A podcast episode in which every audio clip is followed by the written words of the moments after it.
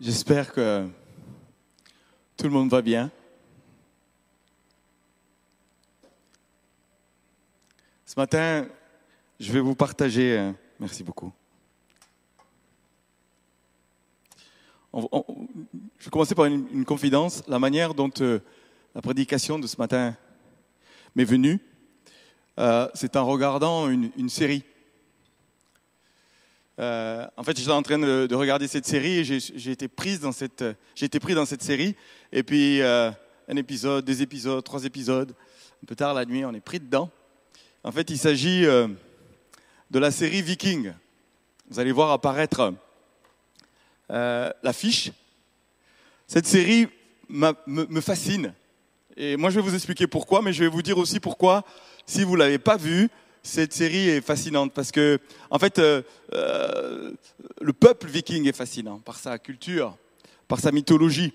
Et cette série est tirée d'une histoire vraie. Euh, Ra- Ragnar Lodbrok est un personnage réel. Ça se passe au 9e siècle. Et puis on est entre fiction et histoire. Il y a un va-et-vient entre le monde moderne et puis un monde fantastique. Et moi j'aime ça. J'aime les histoires vraies, mais j'aime aussi tout ce qui est, fantastique. Et puis il y a des héros très charismatiques, très attachants, très, très humains comme ça. Mais pour moi, ce qui m'a fasciné dans ce film, c'est le dénominateur commun qu'il y a dans tous les personnages. Ces personnages n'ont pas peur de la mort. C'est phénoménal la différence de ce peuple qui, quand il débarque en Angleterre, et que pour la première fois ils touchent la terre d'Angleterre et puis qu'ils ils se mettent à, combattre, ceux, à qui ils sont confrontés disent d'eux, ils n'ont pas peur de la mort. On dirait des démons tellement dans leur manière d'agir, dans leur rapport à la mort, c'est terrifiant. Pour quelqu'un qui a peur de la mort et qui rencontre, qui rencontre un peuple, des, personnages qui n'ont pas peur de la mort, c'est vraiment terrifiant. Et il y a même un, alors tous ils sont bien bâtis là, des, des- imaginez euh, Jonathan euh, Maison, voyez, avec la barbe et tout le reste, mais musclé, et puis qui vient vous confronter comme ça sans peur. C'est terrifiant. Et puis il y en a un, il est, il est vieux, euh, vraiment âgé, barbu, la barbe blanche, et il demande au héros du film, s'il te plaît la prochaine fois, emmène-moi avec toi, je veux, je veux mourir en combattant, parce que c'est, pour eux leur représentation de ce qui est finalement la meilleure des morts pour être accueillis au Valhalla, ils appellent ça, c'est-à-dire leur paradis. Ce sont des personnages qui ont une espérance tellement forte dans l'avenir qu'ils n'ont pas peur de la mort. Moi, ça m'a fasciné. Ça m'a vraiment fasciné. En fait, si on lit euh, l'histoire, on, consta- on constatera que les, chrétiens qui ont fait une différence ici-bas, ce sont des, des chrétiens qui pensaient, qui étaient saisis de l'au-delà. Parce qu'ils ont vaincu la peur de la mort et qu'ils sont habités réellement d'une espérance, leur vie change. L'impact qu'ils ont sur le monde change. Les apôtres qui ont converti mais en, une génération l'Empire romain étaient habités par le ciel, avaient surmonté la peur de la mort. Et quand on surmonte la peur de la mort, notre manière de vivre change, nos priorités changent, notre impact sur les autres change. Et, et- et cette série m'a m'a beaucoup inspiré. Je vous invite, alors, âme sensible, s'abstenir. Mais ça n'empêche que si on surmonte cela, on peut se retrouver inspiré, défié à quel est moi mon rapport à la mort. Notre culture, notre société occidentale a du mal avec la mort. On est en train d'essayer d'évacuer la mort. On fait tout pour évacuer la mort, la souffrance et la vieillesse. Et pourtant, c'est des questions tellement, tellement importantes. Et depuis que les chrétiens ont en grande partie cessé de penser à l'autre monde, et puis qu'on est focalisé ici, on trouve une inefficacité, un manque d'impact de ce qu'on vit, un manque d'impact de ce que nous faisons, parce que nous ne, pensons, nous ne sommes pas assez habités comme ces vikings du Valhalla, de notre paradis, du ciel. Habités du ciel. Si nous sommes habités du ciel, on va avoir un impact sur ce monde. Si nous surmontons la crainte de la mort réellement, on va avoir un impact beaucoup plus puissant, une efficacité dans le partage de bonnes nouvelles de quoi? De la résurrection. Jésus est ressuscité.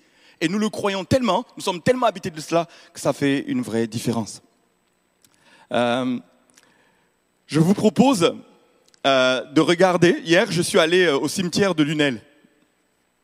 Un lieu qu'on n'aime pas. Moi, en général, quand, je vais à un cimetière, soit pour célébrer des obsèques, soit parce que quelqu'un de proche est mort, c'est des lieux de mort. Et quand on n'a pas réglé ce problème, on est en difficulté. Et alors, vous voyez ce cimetière, euh, la mort est euh, la plus grande peur de l'homme, une peur profonde. Pourquoi? Parce qu'on ne comprend pas la mort. Même je dirais que la mort est un, scandale, ça nous scandalise profondément. Ça nous rend triste, ça produit énormément d'émotions. L'une des émotions les plus connues qu'on traverse tous, c'est la tristesse. Ça peut produire euh, la colère. Mais ça produit pour tout le monde la peur. Une peur profonde. Et 96% des gens à qui on a demandé s'ils voulaient connaître le jour de leur mort, ils ont répondu non. Et moi, j'aimerais vous poser la question, aimeriez-vous connaître le jour de votre mort?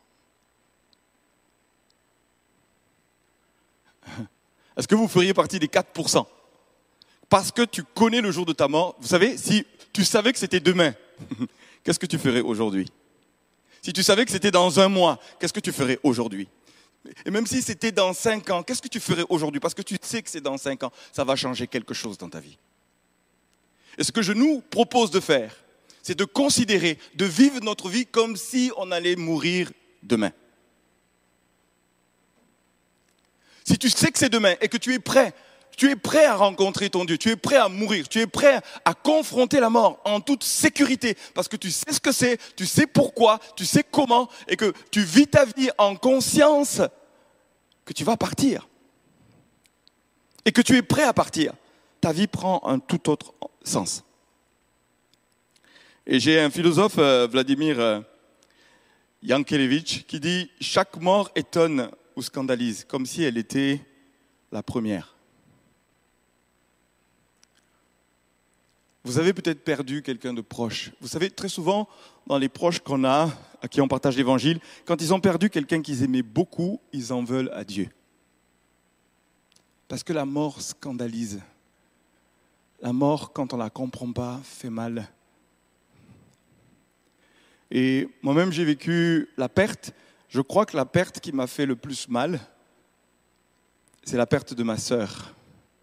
Ma sœur Rachel, que j'aimais mais profondément. Elle était en Afrique pendant que moi j'étais ici. Et puis, je l'ai au téléphone, peut-être quelques jours avant qu'elle parte. Elle me dit, Rodrigue, je suis fatigué de lutter, je pars. Et je me souviens l'instant où j'étais, quand je, quand je parle avec elle, j'étais sur l'avenue de la justice de Castelnau, je tournais pour aller vers la paillade, et je pleurais, mais à chaudes larmes, en lui disant au revoir. Et c'est scandalisant, ça vient nous chercher en tristesse, ça vient nous chercher en incompréhension. C'est douloureux. C'est profondément douloureux. Mais si on sait en qui on croit, si la personne qui nous dit au revoir a compris ce que la mort est prête à, est prête à mourir, cette personne, ça fait toute la différence. Ça fait vraiment toute la différence. Et je veux penser, en prêchant cette prédication, à tous ceux qui ont perdu des êtres chers. Et j'aimerais nous conduire ce matin à nous préparer à les perdre. Moi, aujourd'hui, j'ai 50 ans et ça fait plusieurs très proches. Ça fait cinq proches que j'ai perdu et plus je vais, je vais vieillir, plus je vais perdre des proches. Ça fait partie de la vie. Et je me prépare à leur départ. Moi, j'ai euh, conduit mes beaux-parents et j'en suis fier parce que c'est une question d'honneur de parler de la mort, de commencer à préparer leur euh, départ, la cérémonie. Qu'est-ce qu'ils veulent? Comment ils veulent que ça se passe? On a même fait une assurance euh, d'essai.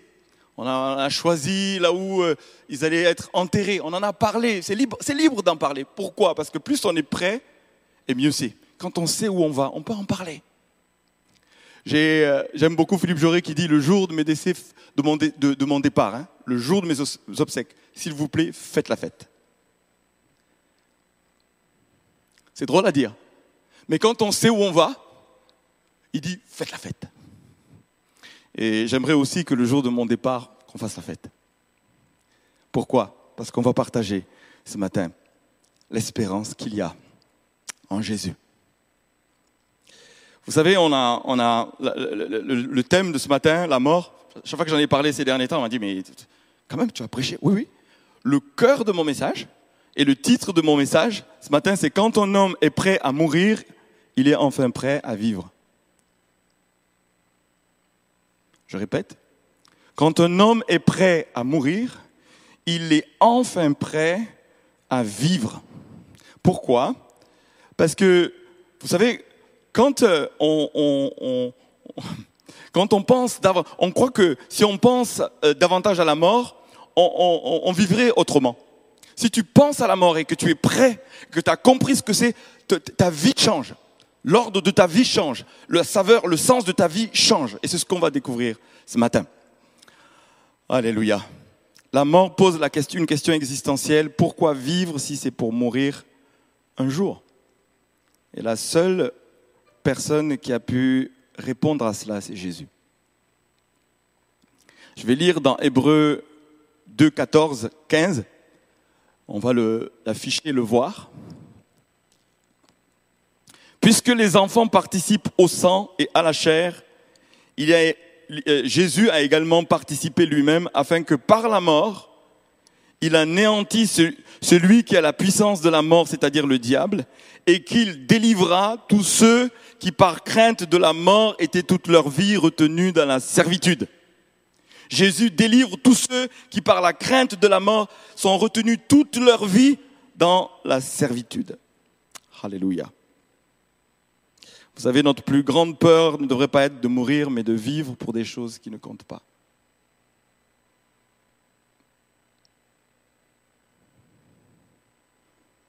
Vivre pour des choses qui ne comptent pas.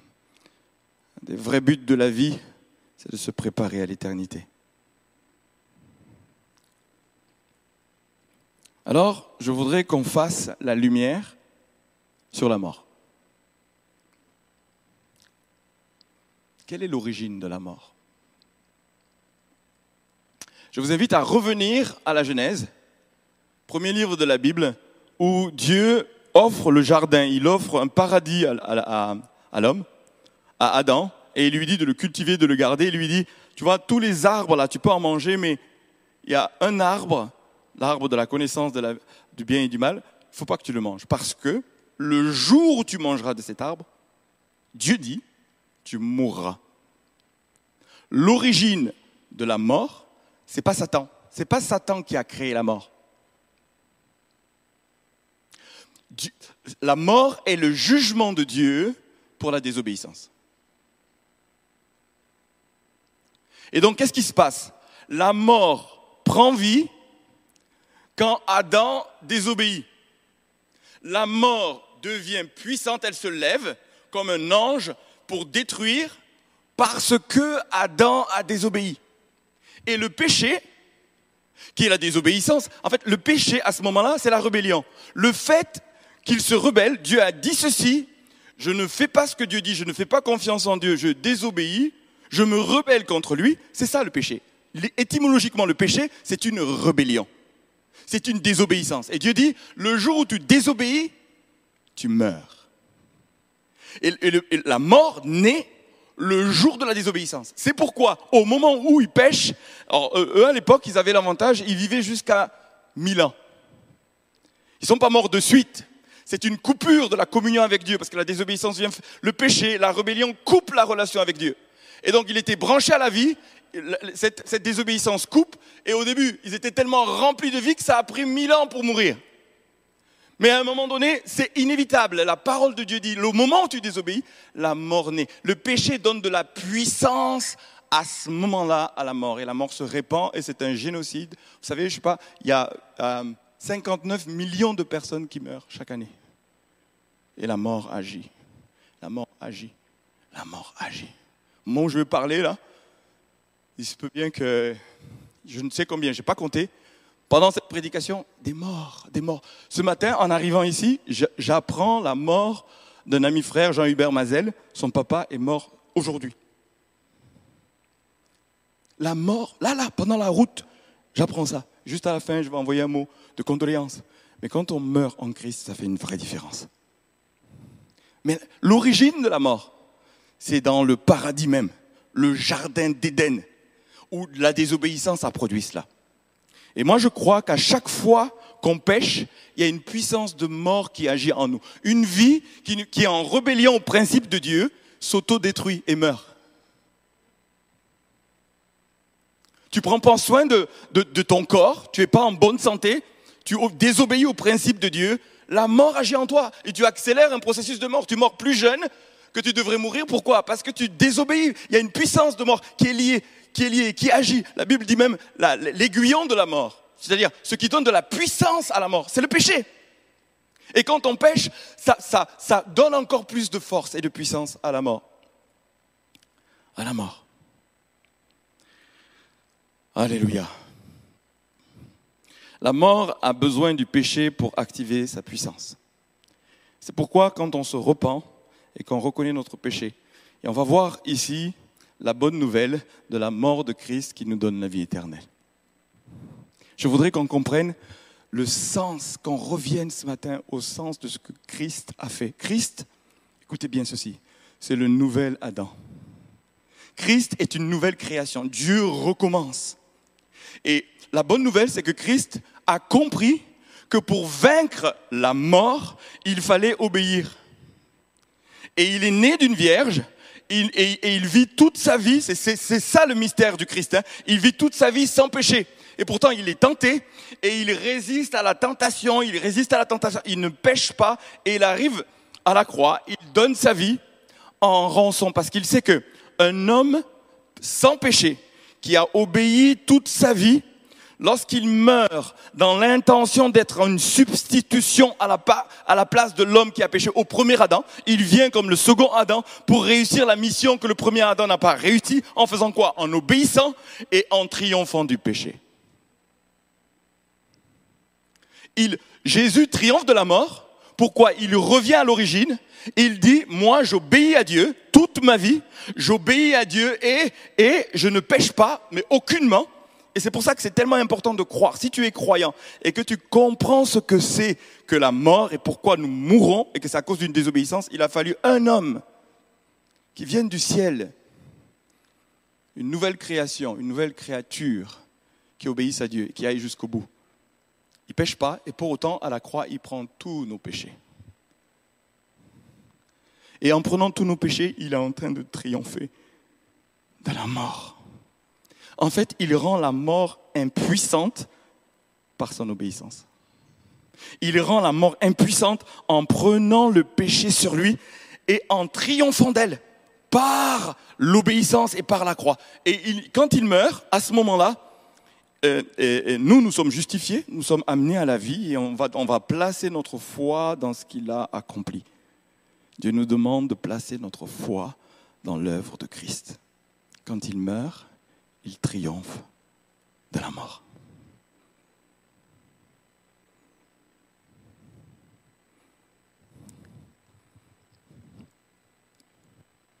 Comme il n'a pas péché, il ne peut pas rester dans la mort. Il vient, il, sort du tombeau avec une puissance de résurrection de la nouvelle créature que Dieu a créée. Il a un corps nouveau. Il est ressuscité parce qu'il n'y a pas eu de marque sur lui, sur son corps. Il n'a pas désobéi dans toute sa vie, il a obéi à Dieu et par cela, il triomphe de l'origine et de la puissance de la mort. Vous savez ce que Jésus fait? Il monte au ciel et il attend que tous ses ennemis soient son marchepied. Il attend.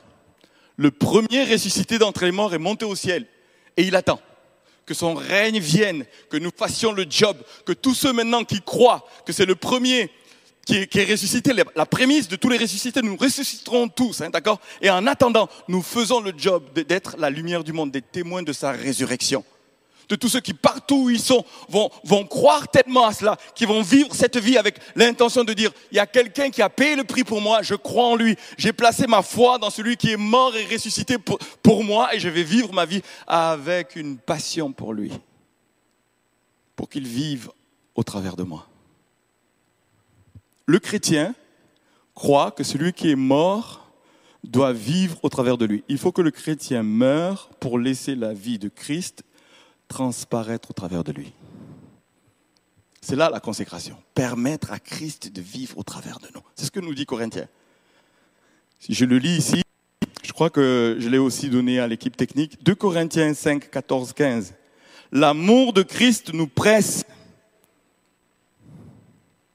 Parce que nous estimons que si un seul est mort pour tous, tous donc sont morts. Et qu'il est mort pour tous afin que ceux qui vivent ne vivent plus pour eux-mêmes, mais pour celui qui est mort et ressuscité pour eux. Le chrétien, il sait que quelqu'un est mort pour lui et il veut donner sa vie pour que lui vive au travers de lui.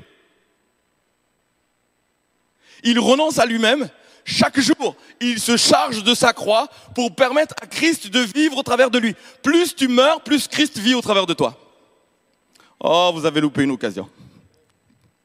Celui qui dit, vous savez, Jésus, il y a un texte qui revient dans tous les évangiles, les quatre évangiles.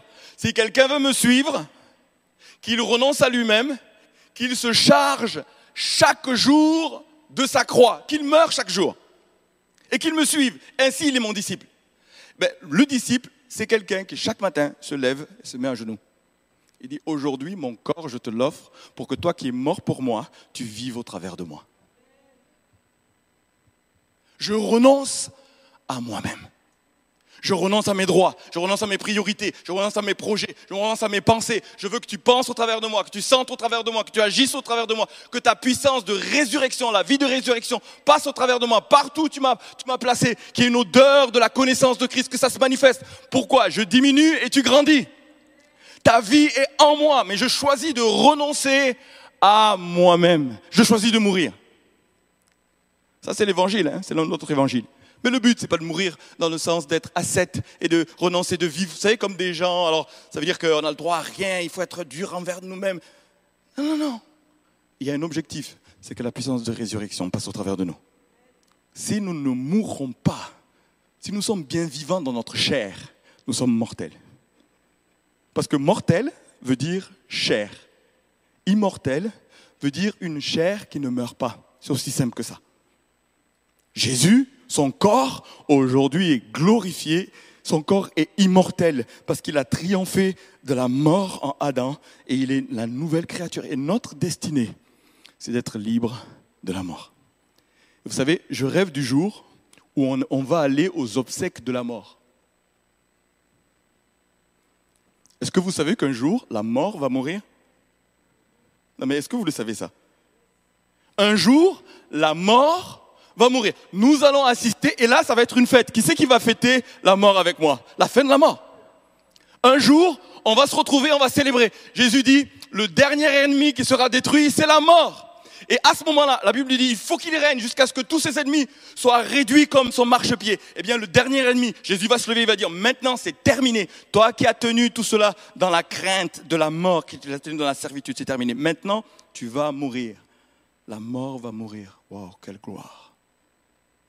Et c'est une vraie espérance pour chacun de nous. Un jour, notre corps, même s'il disparaît sur le plan physique, il meurt. Un jour, il va attendre son corps immortel, son corps glorifié.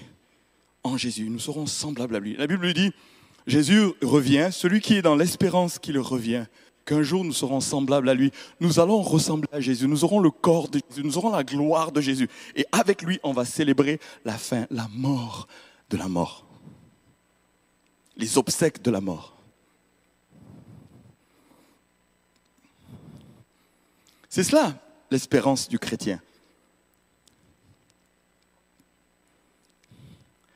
Hébreu 9, 27 nous dit, comme il est réservé aux hommes de mourir une seule fois, après quoi vient le jugement. Il y a un jugement dans le, dans le ciel qui nous attend.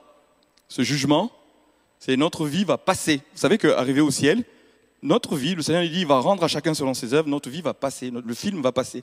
Jésus va le regarder et on ne sera pas dans une salle euh, privée. Tout le monde va regarder. Toute ta vie va passer. Celui qui a placé sa confiance en Jésus. Il est racheté, ça c'est sûr, mais il vient un jugement après la mort. De même, Christ qui s'est offert une seule fois pour porter les péchés de plusieurs apparaîtra sans péché une seconde fois à ceux qui l'attendent pour le salut. Et voilà ce que nous dit Jésus dans Apocalypse 1.18, j'étais mort. Et voici, je suis vivant au siècle des siècles. Je tiens les clés de la mort et du séjour des morts.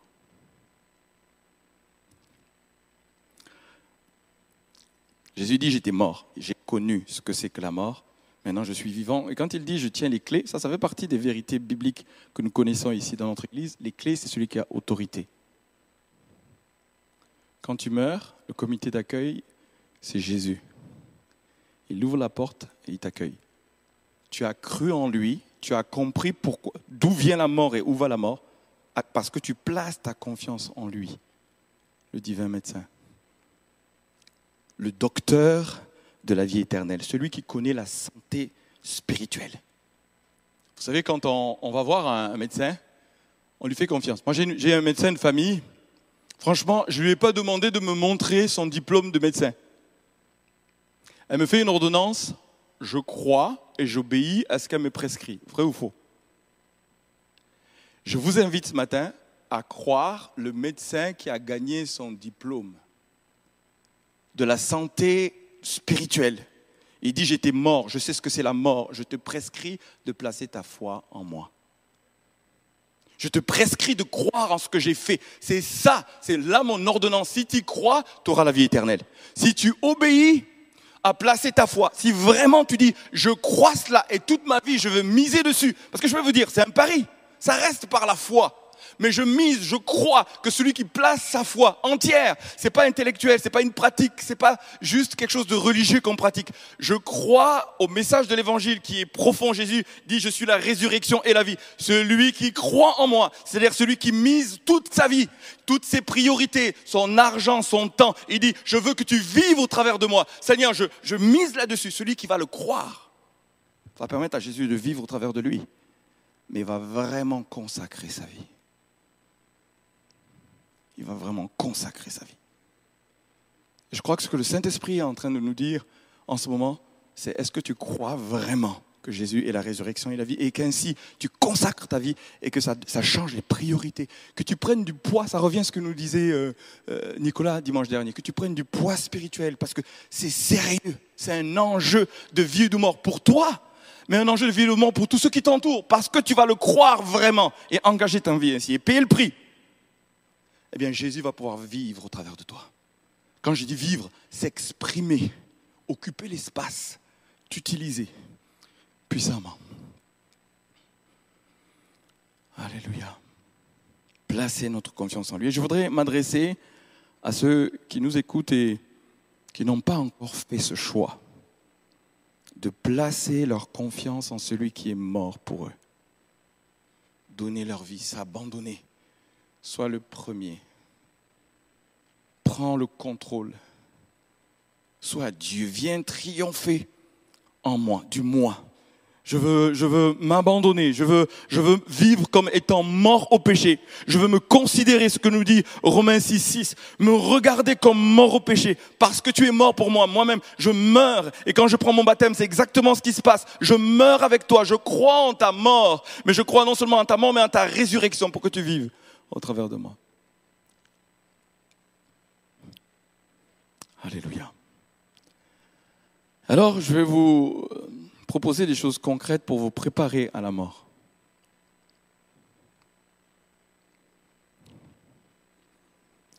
Je suis dans Apocalypse 14, 13. Il est dit, j'entendis du ciel une voix qui disait, écrit, heureux dès à présent, je répète ceci, heureux dès à présent, ceux, euh, les morts qui meurent dans le Seigneur. Oui, et euh, euh, le papa de Jean Hubert, qui s'appelle Raoul, Raoul Mazel, on peut lui dire, heureux, tu es heureux, toi qui meurs dans le Seigneur. Oui, dit l'Esprit, afin qu'ils se reposent de leurs travaux, car leurs œuvres les suivent. Je répète ceci. Heureux dès à présent les morts qui meurent dans le Seigneur. Oui, dit l'Esprit, afin qu'ils se reposent de leurs travaux, car leurs œuvres les suivent. Ça veut dire que quand tu meurs, les œuvres te suivent, t'accompagnent. Tu meurs pas seul, tu pars, tu es accompagné. Et ça me fait penser à ce texte d'Éphésiens 2.10 qui dit, nous sommes son ouvrage ayant été créé en Jésus-Christ pour des œuvres bonnes que Dieu a préparées d'avance pour que nous les pratiquions. Dieu a préparé des œuvres dans nos vies qu'il veut que nous pratiquions, mais par son ouvrage, parce que nous sommes son ouvrage, parce que nous laissons la vie de Jésus en nous, on va discerner, trouver ses œuvres, et ces œuvres nous accompagnent. Après notre mort, toutes les œuvres préparées d'avance que Dieu a prévues pour toi, parce que tu les as pratiquées, parce que tu as laissé la vie de, Christ grandir en toi, tu as laissé le Saint-Esprit te transformer, eh bien, ils vont te suivre au ciel. Les œuvres des saints les suivent au ciel ça te suit. Tout ce que tu fais, que Dieu comptabilise disant ça, c'est une œuvre préparée d'avance, ça te suit au ciel. Et alors, ça, demande vraiment de se préparer, de dire quelles sont les œuvres préparées. Imagine, tu traverses ta vie, tu vis pour toi-même, tu fais des tas d'œuvres, mais ça ne te suit pas au ciel. Ce qui suit au ciel, vous savez, ce sont les bonnes œuvres préparées d'avance. Ce qui va être comptabilisé au ciel, c'est les bonnes œuvres préparées d'avance. La question, c'est que est-ce que tu connais les bonnes œuvres préparées d'avance? Et pour cela, je vais vous faire référence à un film que j'aime beaucoup, et qui, euh, ça s'appelle The Bucket List. En français, c'est sans plus attendre. Et The Bucket List en anglais, c'est un terme qui veut strictement dire la liste des choses à faire avant de mourir. Ce sont deux hommes, donc Jack Nicholson et puis euh, Morgan Freeman. Ils se retrouvent dans une chambre euh, d'hôpital et puis ils apprennent tous les deux qu'ils sont malades et que c'est fini. Bientôt, c'est fini. Ils savent pas exactement le jour, mais c'est bientôt. Et ils décident de faire une liste des choses qu'ils veulent faire avant de mourir. Et alors, tout le film est autour de ça, et puis ils le font. Des œuvres. Et, franchement, comme un des deux avait beaucoup d'argent, ils se sont régalés. Et, et franchement, c'est très sympa à regarder. Je vous invite à le regarder, d'accord? Mais moi, je vous propose de faire une bucket list. Vous allez mourir. C'est sûr. La question, c'est quelles sont les œuvres que vous voulez faire avant de mourir? Écrivez, pas les œuvres à faire ici dans le sens qui vont être tournées vers nous-mêmes, qui vont venir nourrir notre, chair mortelle, mais tout ce qui va vous suivre au ciel, les œuvres préparées d'avance. Fais la liste. Fais la liste. Quand tu, le matin, tu te lèves, tu fléches le genou, Seigneur, montre-moi les œuvres préparées d'avance. Je veux pas vivre pour moi, mais je veux vivre pour les œuvres que tu as préparées d'avance. Je veux une liste. Ça va être par jour, ça va être par saison, ça va être peut-être par, euh, par année. Mais moi, je suis habité par les œuvres. Quand je venais ici, je parle en langue.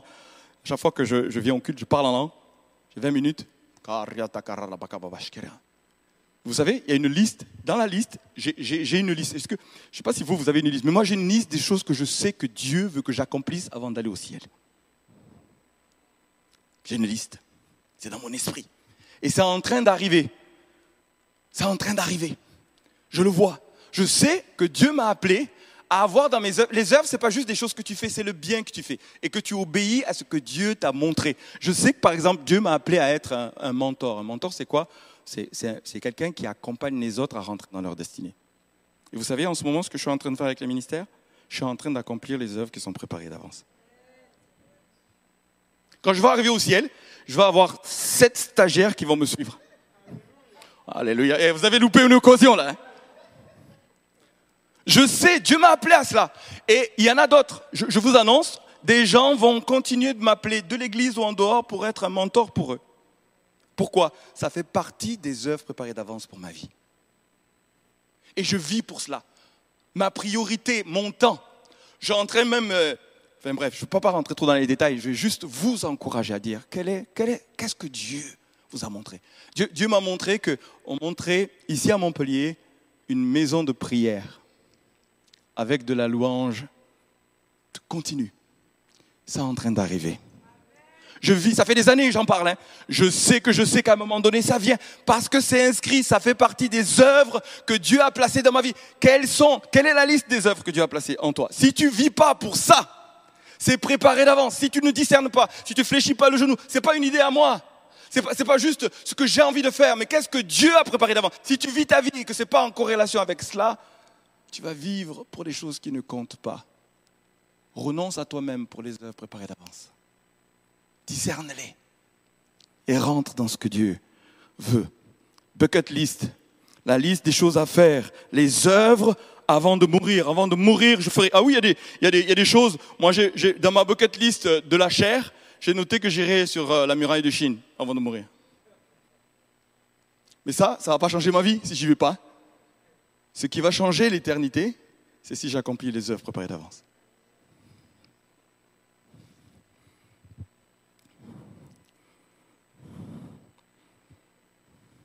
Alors, je finis en nous engageant à renoncer à nous-mêmes, à porter la croix. Je, vous engage à trouver euh, un vis-à-vis, un partenaire, un mentor, quelqu'un. Moi, ça va être dans le cadre de Allelon.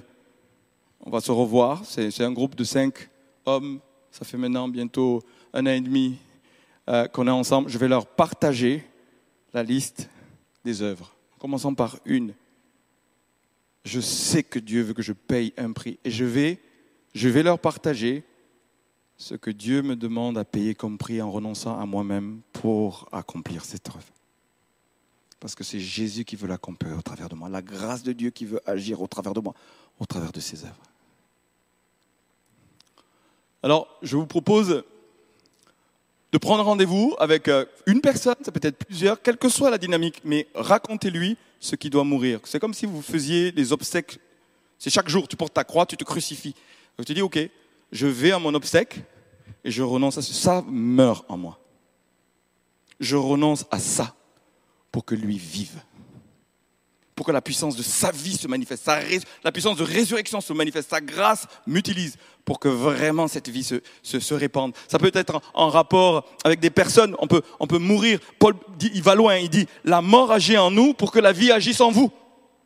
Il accepte la mort, il accepte à renoncer pour que la vie se manifeste dans d'autres. Ça peut être des membres de votre famille, c'est peut-être euh, c'est peut-être des, personnes pour qui vous priez. Mais Dieu va dire, il y a des choses à lâcher prise dans nos vies. Il y a, des choses où régulièrement, une sorte de, repentance où la mort agit en nous. On accepte, on accueille cette mort, le renoncement à la chair, à ce qui est mortel, à ce qui est en désobéissance, en rébellion vers Dieu. On renonce pour que la puissance de résurrection se manifeste.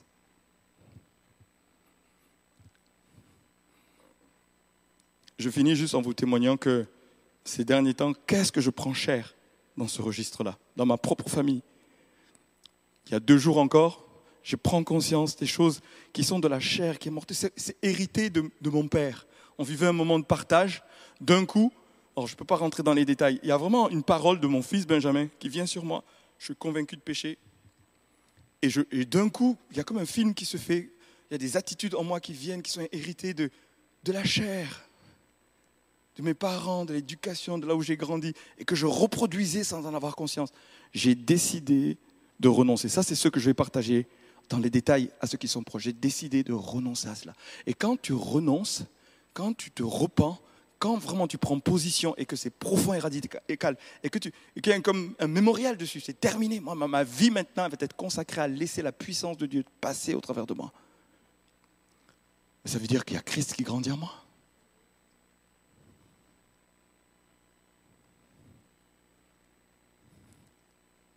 La rencontre des morts, ceux qui renoncent, qui prennent leur croix pour libérer la puissance. Je vais laisser euh, la puissance de vie de Jésus. Je vais laisser euh, euh, nous conduire dans le temps de Sainte Seine maintenant. Je vais prier. Seigneur,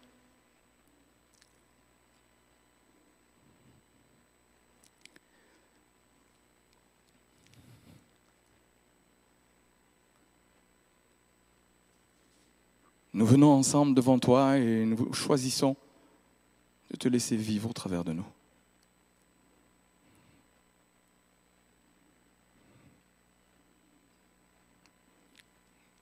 Je, veux prier que tu nous conduises à discerner ce qui est préparé d'avance, que nous sommes ton ouvrage, nous sommes ton ouvrage, nous sommes ton véhicule, nous sommes ton temple, nous sommes ton habitation. Nous voulons, Seigneur, que tu fasses ton œuvre en nous. Et je te prie qu'au travers de cette sainte scène, il y ait une puissance de résurrection qui se libère au travers de nous. nous nous offrons à toi comme des sacrifices vivants, saints et agréables à Dieu, pour que tu vives au travers de nous. Au nom de Jésus-Christ. Amen.